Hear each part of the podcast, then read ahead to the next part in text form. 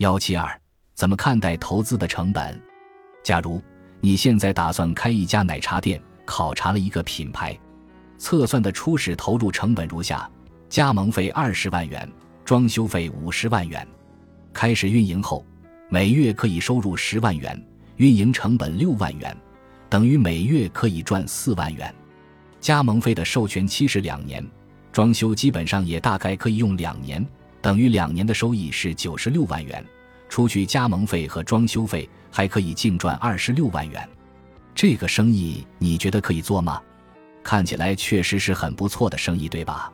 初始投资七十万元，两年可以赚回来二十六万元，回报率相当不错了。好的，那么现在你付出二十万元，获得了这个品牌两年的加盟权。协议规定，两个月内没有开设的话，加盟费不予退回。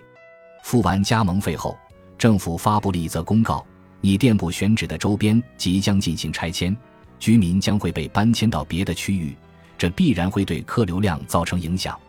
但是加盟费都付了，总不至于退出吧？只能先装修再说。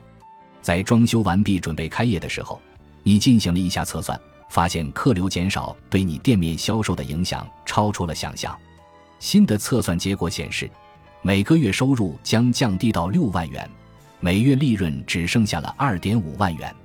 这时候你会怎么决策？按照每月利润二点五万计算，两年的净利润是六十万元，扣除初始投资七十万元后还亏损十万元。那么这个店你还开不开？很多人觉得我干两年。最后还是亏损十万元，入不敷出，是不是干脆放弃了？但是事实上，我们在计算亏损与否的时候，需要对所发生的成本进行区别看待。比如，加盟费二十万元和装修费五十万元已经付出去且无法退回，也就是说，不管是继续开还是关掉，这个钱都无法避免，这叫做沉没成本。在经济学上。不管是投资决策还是人生决策，沉没成本都不应该被计算在内。这么来看，如果不计算加盟费和装修费的话，两年的净利润是六十万元。你对这个生意是否继续的态度是不是发生改变了？如果对这个有点无法理解的话，那么试着这么想一下：如果继续开店，两年是亏损十万元；不继续开的话，亏损是七十万元，你该如何选择？看来这是个哪怕亏损也要干下去的生意了。我们继续来看这个例子：当你下定决心继续经营的时候，品牌方也出了新政策。由于你的店铺这个区域的拆迁是非自然不可抗因素，品牌方给出了两个扶持方案：一是放弃这个位置，你可以选择一个跟原来客流差不多的新地方开店，加盟费不再另收；二是如果你决定退出。可以采取特殊政策，全额返还加盟费，并补偿装修款十万元。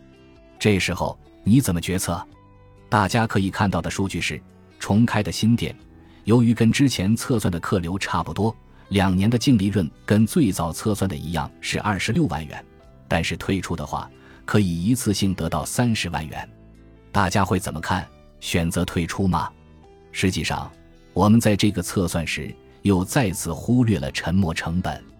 由于换到新的位置用的还是之前那个加盟费，虽然这个加盟费是我们开店的成本，但是由于在这个时点上加盟费已经发生，在我们决定开设新店的时候，不需要再掏这个钱了，也就不需要考虑进来了。